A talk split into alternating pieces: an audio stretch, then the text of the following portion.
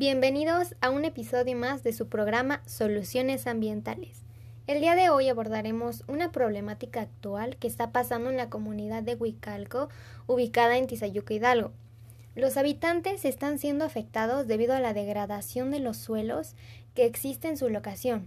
Los casos reportados son que se están construyendo nuevas casas y bodegas, para albergar materiales de construcción y automóviles, además de los residuos que se han generado a lo largo del tiempo por parte de las personas fuera y dentro de la comunidad, y que ha generado de cierta manera una extinción de especies y pérdida de biodiversidad.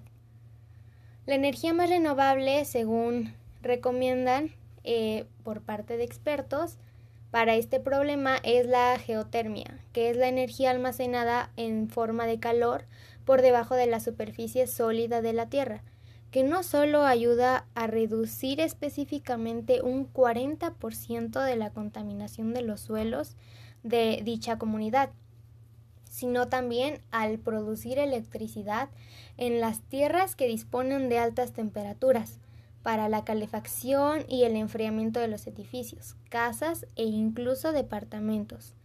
Claro está, si toda la comunidad sigue al pie de la letra el protocolo impuesto, se reducirá drásticamente la problemática a tratar.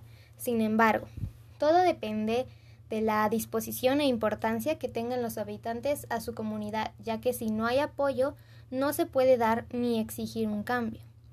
Y como muchos investigadores afirman, la energía geotérmica es una energía que aportará muchas soluciones a los problemas ambientales. Es limpia, inagotable, invisible, básicamente una energía de futuro. Hemos llegado al final de tu programa favorito. No olvides sintonizarnos mañana a la misma hora.